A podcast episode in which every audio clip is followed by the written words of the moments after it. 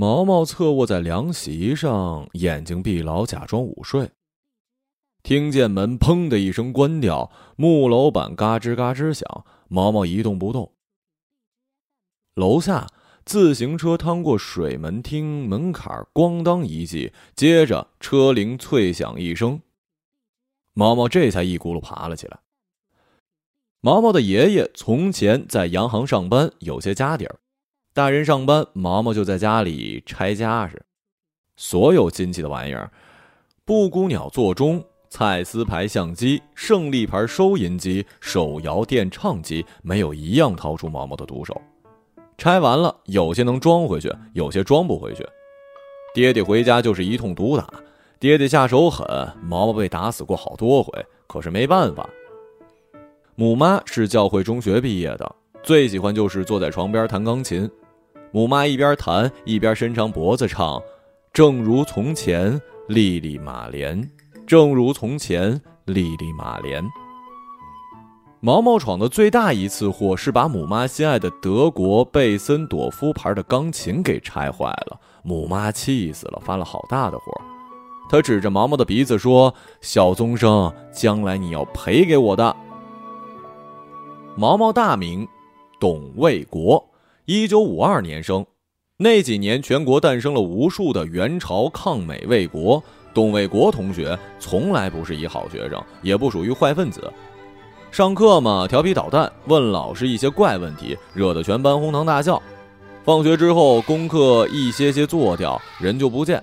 抓鱼、摸螺丝、斗蟋蟀，不到天黑不肯回家的。小朋友喜欢相互起一些老气横秋的绰号。姓周的叫老周，姓赵的叫老赵，姓蒋的不能叫老蒋，那是匪军。全年级四个班，只有董卫国一个人姓董，自然叫老董。礼拜六、礼拜天，小黑皮跟鼻涕虫在楼下叫：“老董，老董，出来白相。”爹爹一个枕头灌过来，策那，老子在单位都叫小董，你算老几呀？爹爹后来去了青海，母妈一个人拉扯着老董跟两个姐姐，家里的情况一天一天坏下去。老董记事起，家里就在不停的卖东西，什么座钟啊、地毯呐、齐白石的画作呀、欧式丝绒面的沙发呀、成套的红木家具，隔三差五往外搬。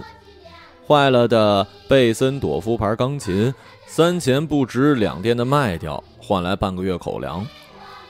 到后来，母妈开始卖衣服、卖首饰，卖结婚时戴的劳力士女表，卖喷过两三次的法国香水。母妈最难过的时候，会穿戴整齐，头发梳理的一丝不乱，一个人跑去福州路天蟾大剧院去看京剧。母妈一个人坐在三层最后一排，鼓点一响，眼泪就掉下来，老声咿咿呀呀的唱，母妈把脸伏在手心儿，无声的哭。戏散了，去洗漱间洗把脸。回到家，该缝补缝补，该做饭做饭。这天音乐课上，老师教大家唱了一首新歌，叫做《劳动最光荣》。老师踩着木质的风琴，声情并茂的唱：“太阳光金亮亮，雄鸡唱三唱。”老师唱了一遍，有小朋友在底下挤眉弄眼。老师说：“不要讲话，跟我一起唱。”唱到最后一句，所有小朋友一起跺脚，大声唱：“幸福的生活从哪里来？要靠劳动去创造。”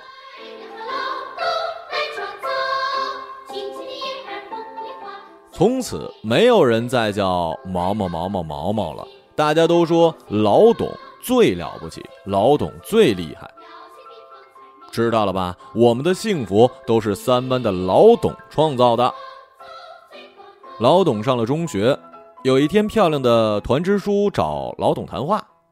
支书严肃地说：“董卫国同学，你多大了？”老董心想：“不就跟你一样吗？装什么外宾呢？”嘴上很服帖：“嘿，十五啊。”我们都是党下关怀成长起来的好少年，到了这个年龄，是不是应该积极的向团组织靠拢啊？老董把目光从支书凸起的胸部移开，报告支书，我成绩不好，觉悟比较低，还是把入团的机会让给其他同学吧。董卫国同学，这样就是你的不对了。毛主席教导我们，青年人应该朝气蓬勃，像早晨七八点钟的太阳。你这种态度是典型的不思进取、自暴自弃。再说了，入团这种事情是你让的吗？老董没办法，乖乖打了入团报告。不久，团支书得到表彰，他所在班级每个人都打了报告，包括后进生老董、留级生鼻涕虫、门门功课不及格的小黑皮。老董苦笑，心里明白，这个团呐，自己是一生一世也入不进的。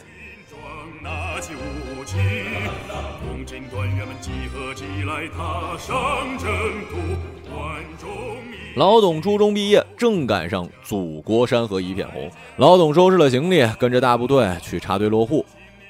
七八年回城，老董进了街道工厂，还是一副吊儿郎当的样。他从一个工厂师傅那儿学会了冲洗照片，自己在家搭了一个暗房，平时呢帮人拍拍照片，赚点小钞票。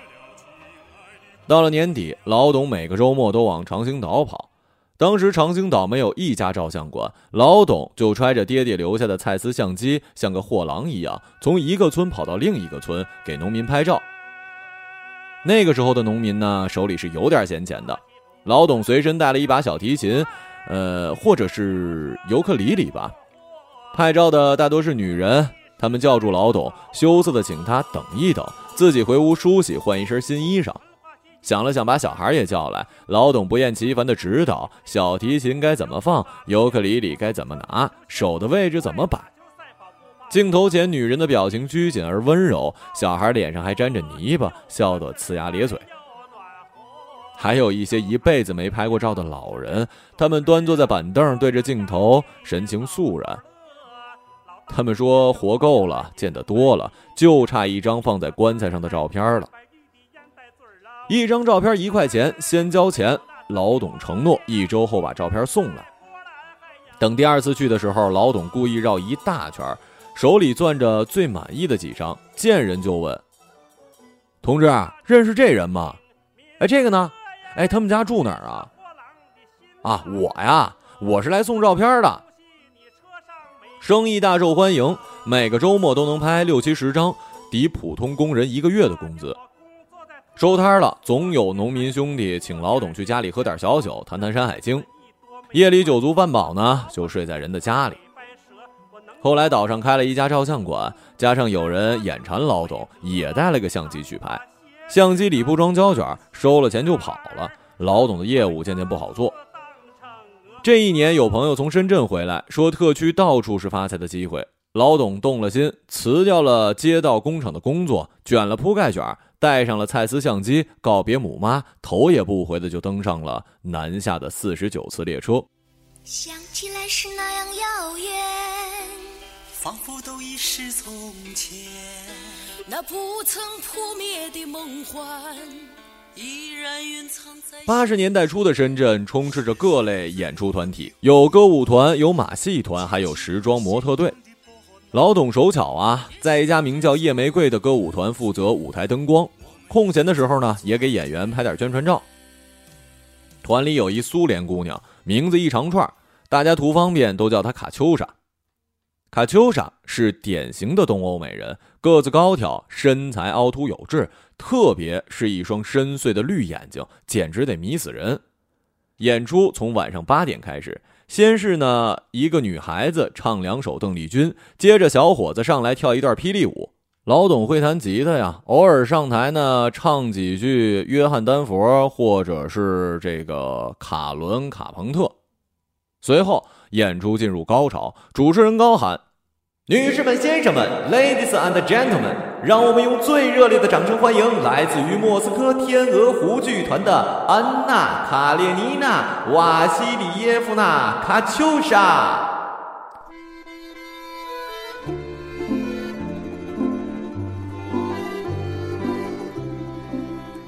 主持人基本属于是瞎讲。台下是一片骚动，幕布徐徐拉开，卡秋莎穿着贴身的苏式军装，歪戴船形军帽，款款步出，掌声、口哨声一片。卡秋莎微微一笑，向台下挥手打招呼，一口标准的广东话：“你好啊，大家们松口。”男人们沸腾了，手风琴响起，卡秋莎伴随音乐轻轻摇摆，唱着：“正当梨花开遍了天涯，河上飘着柔曼的轻纱。”一遍国语，一遍粤语，再唱一遍俄语。男人们如痴如醉。别的演出团是女八路、红色娘子军，顶多是国民党女特务。卡秋莎可是苏联女红军，攻克柏林的那种。每次演出结束，剧场外的橱窗玻璃都碎一片，卡秋莎的照片总是不翼而飞。卡秋莎租住的房子在三楼，有男人为了偷偷看她一眼，顺着外墙的水管爬上去。卡秋莎受了好几次惊吓，白天都不敢拉开窗帘。卡秋莎找来老董，老董说：“放心，交给我。”他拎了一桶凡士林，借来梯子，在水管上涂了厚厚的一层。卡秋莎感激老董请他吃西餐，地点就定在了刚开业不久的河里活咖啡馆。老董先到坐了一会儿，远远的看见卡秋莎走来，她穿了一件鹅黄色的连衣裙，化了淡妆，抹了一点腮红，更显得肤白如雪。卡秋莎坐定，朝老董笑了一笑，明眸皓齿，顾盼流连。老董看呆了。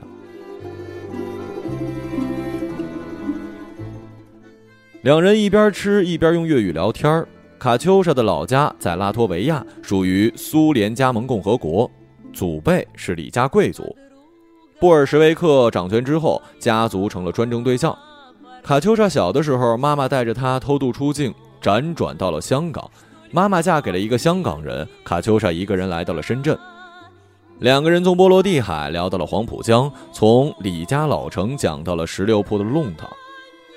老董问卡秋莎：“那部卫国战争电影《这里的黎明静悄悄》，就是有红军女战士洗澡的那个，你看过吧？”卡秋莎点点头。老董捶胸顿足状啊，造孽呀！国内上映的时候，这段剪的一秒都不剩，很多人兴冲冲跑去看，骂骂咧咧就回来了。老董有一邻居是离休干部，有天去看了场内部的吴山节版，回来到处讲说女战士身体是怎么个雪亮耀眼的，有个老革命当场心脏病发作，被担架给抬出去了。老革命老伴儿哭天喊地，直骂苏修害人不浅。卡秋莎就咯咯的穷笑。老董说：“以后有机会一定要去一趟苏联，看一遍原汁原味的这里的黎明静悄悄，哪怕是不懂俄语呢。”卡秋莎嫣然一笑：“董，我教你俄语，你教我上海话好不好？我还没去过上海呢。”老董成了卡秋莎的专职司机。卡秋莎演出结束，老董在后台等着，然后骑自行车送她回家。卡秋莎坐在后座，抱着老董的腰。一天夜里，两人分别的时候，卡秋莎勾住了老董的脖子，双唇滚烫，在老董耳边轻轻的说：“想看女红军洗澡吗？”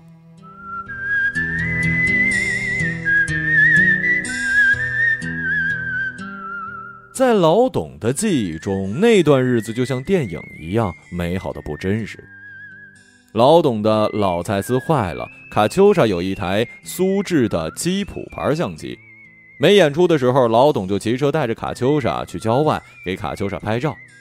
老董的眼睛也像是镜头一样，所有所有的底片全都是卡秋莎。过了半年，老董给母妈写信，请她来广州玩。母妈到了广州，卡秋莎陪着母妈吃饭、逛街、打麻将。有天晚上，母妈心情蛮好，老董试探的问：“母妈，你觉得卡秋莎怎么样啊？”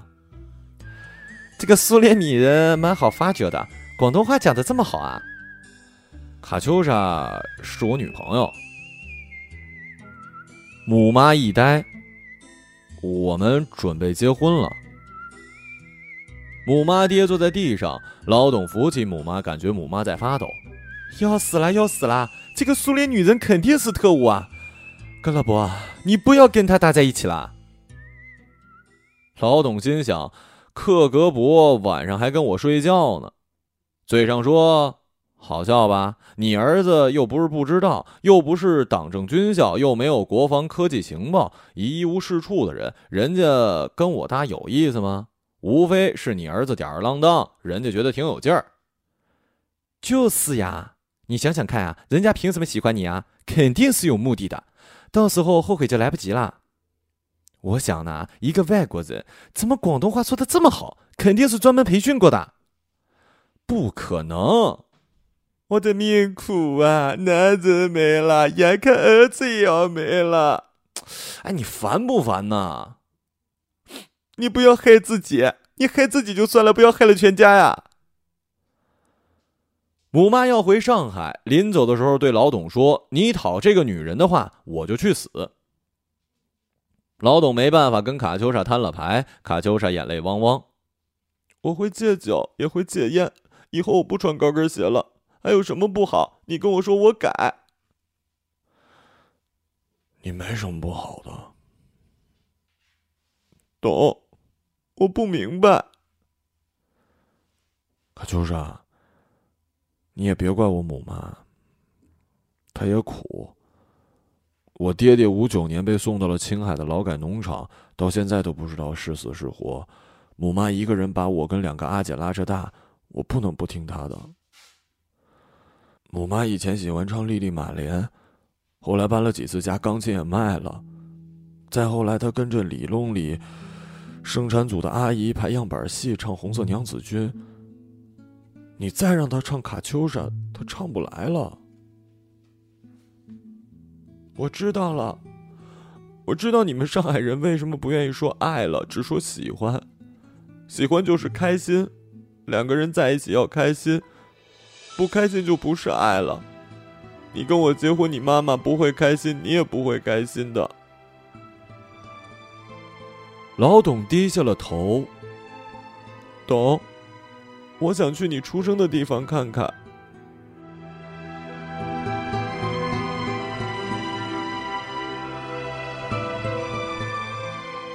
卡秋莎没有护照，也没有身份证明。老董给卡秋莎买了一件军大衣。卡秋莎剪了头发，戴上帽子跟口罩，只露出一双眼睛。卡秋莎高，可以假扮男人。臃肿的军大衣遮盖了所有的身体细节。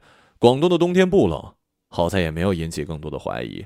发往上海的五十次列车要开一天一夜，老董买了四张软卧票，等于包下了一个隔间，一路提心吊胆，终于抵达了上海北站。老董把卡秋莎安顿在了姐姐家，第一天带她逛了外滩、南京路、城隍庙，第二天带她去看了自己的小学、中学、街道、工厂，第三天卡秋莎说她要走了，老董心如刀绞，说我送你回去。卡秋莎快要哭出来了。懂，我心里难过，你让我一个人吧。老董托了铁路上的朋友照顾好卡秋莎，两个人站台诀别。老董说：“路上小心，要是被人认出来，就说自己是新疆乌鲁木齐来的。”党的政策，亚克西。卡秋莎拉拉老董的手，说：“董，我会记得你的。”老董说：“你还是忘了我吧，没有我你会过得更好的。”卡秋莎说：“不会的，不开心的时候你就唱歌，就跳舞，就笑。幸福的生活不是我老董创造的，是自己创造的。讲到底，人都是靠希望活下去的。”懂。我已经看过你出生的地方了，希望有一天你也去看看我出生的地方。我会去的。不是那时候我在哪儿呢？老董心中一阵酸楚，他低下头，不敢看卡秋莎的眼睛。卡秋莎解开背包，拿出了那台基辅牌的相机，递给老董。我用不着了。卡秋莎挤上了火车。快过年了，车上人多。卡秋莎穿着军大衣，戴着绒线帽，只露出一双眼睛。她背着包，手里还拎着一个箱子，艰难的在人群中穿行。卡秋莎找到自己的铺位，坐在床边，隔着玻璃静静的看着老董。往后的岁月，这双眼睛无数次的出现在老董的梦里。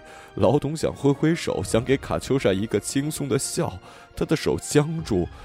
列车隆隆驶去，一节一节，像断断续续的时光，远去了，永远不再回来了。老董心里明白，这就是故事的结局。卡秋莎站在了俊俏的岸上，歌声好像明媚的春光。老董失魂落魄的回到家，母妈正在灶皮间里炒咸菜毛豆子。母妈炒好菜端进房间，老董正捧着相机发愣：“这是啥啊？”“苏联相机。”“我知道是相机，里头是啥子哦？”“你有劲儿吧？”里头就是镜头跟快门，还有胶卷，你又不懂。这个东西是不能要的。老董一呆。我警惕性很高的，苏联人的东西，你看外面是个相机，里面有机关的。哪天你对着领导人拍照，一颗子弹就弹出来了。你觉得你儿子哪一年会给领导人拍照呢？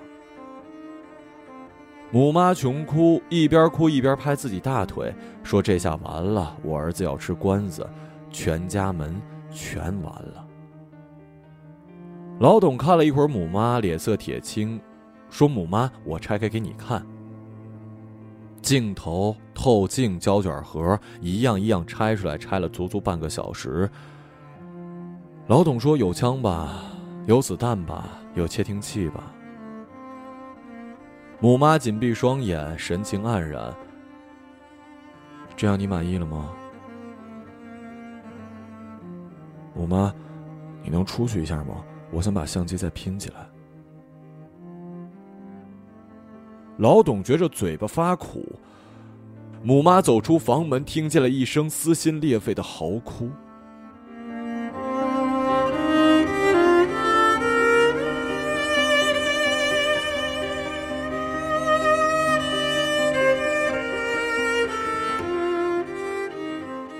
老董留在了上海，租了间门店，开了一间照相馆，招牌是老董自己写的“李家照相馆”。老董五十岁那年，有一回逛旧货店，逛到了一台贝森朵夫牌的钢琴，跟母妈那台一模一样。老家电了，老董买回来，请人调试，音色完美如初。老董每天擦两遍。擦到胡桃木油光发亮，他在心里讲：“母妈，这台钢琴，算我赔给你的。”母妈已经去世很多年了。有天晚上，老董接到一电话，是一个陌生女人，说是董卫国同志吧，我是雪珍。老董说：“可以讲具体点吗？”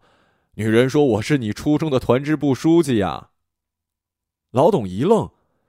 支书讲：“我今天呢，在报纸上看到你了。”老董一呆：“有两个整版嘞，专门讲你开照相馆的事，我收藏了。”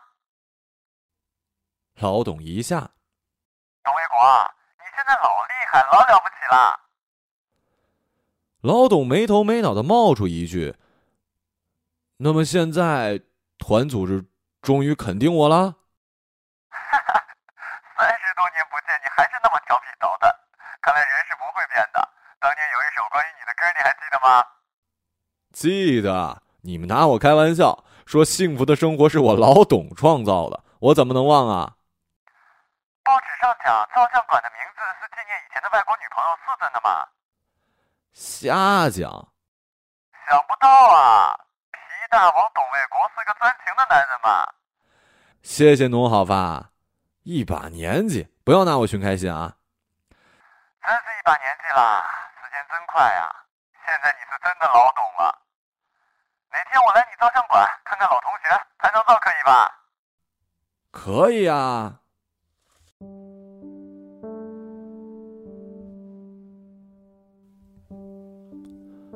老董买了一张去拉脱维亚的机票，苏联早已解体，航班仍经莫斯科转机。在里加国际机场降落前，可以看见蔚蓝色的波罗的海，阳光照耀着老城，托姆斯基大教堂的尖顶闪闪发光。年轻的姑娘们走过古老的广场，老董就坐在台阶上，久久的发呆。几年之后，新版的《这里的黎明静悄悄》上映了，仍有女红军洗澡的镜头。老董坐在空荡荡的影院，看着那些美好的动体，想起了自己的青春。这天夜里，老董又梦见了卡秋莎，坐在远去的火车上，在梦里，一切失去了色彩，唯有那双深绿色的眼睛，一闪一闪的，像宝石。落在湖底。直到永远，沿着那岁月留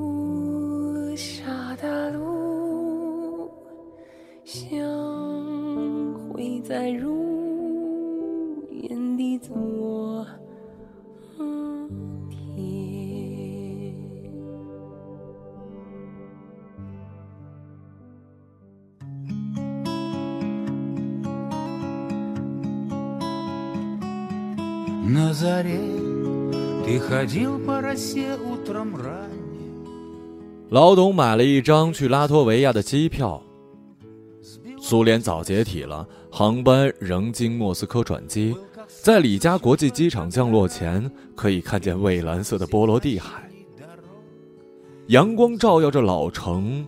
托姆斯基大教堂的尖顶闪闪发光。老董一路寻找，走到一栋灰色的旧公寓大楼前，四楼二室，门把上积了灰，敲了良久无人应答。老董转身要离开，隔壁门开了，一位老太太探头张望。老董说抱歉，老太太眯着眼打量了一番老董，说了声稍后，去屋里拿出了一个信封。老太太说：“老太太说。”尤里亚·伊万诺夫娜·伊凡诺娃，就是卡秋莎的真名。几年前回来过一次，留下了一封信，要他转交给一个来找他的中国人。老董颤抖的问：“后来呢？”老太太摊手说：“后来没见过他。”老太太关上门，老董拆开信。只有一张纸，歪歪扭扭几行字，夹杂着几个繁体字。懂，知道你会来。有件事骗了你，我的确是特工。不过那是在认识你之前的事儿了。我讨厌那样的生活，从香港逃到了深圳。第一次来找你帮忙，其实我不怕的。我是喜欢你，你妈妈是对的。离开我，你也是对的。我现在很好，不必挂念，一直记得你的话。人是靠希望活下去的。愿你健康，你的卡秋莎。老董泣不成声。看秋莎，看秋莎，我说错了。人到后来是靠回忆活下去的。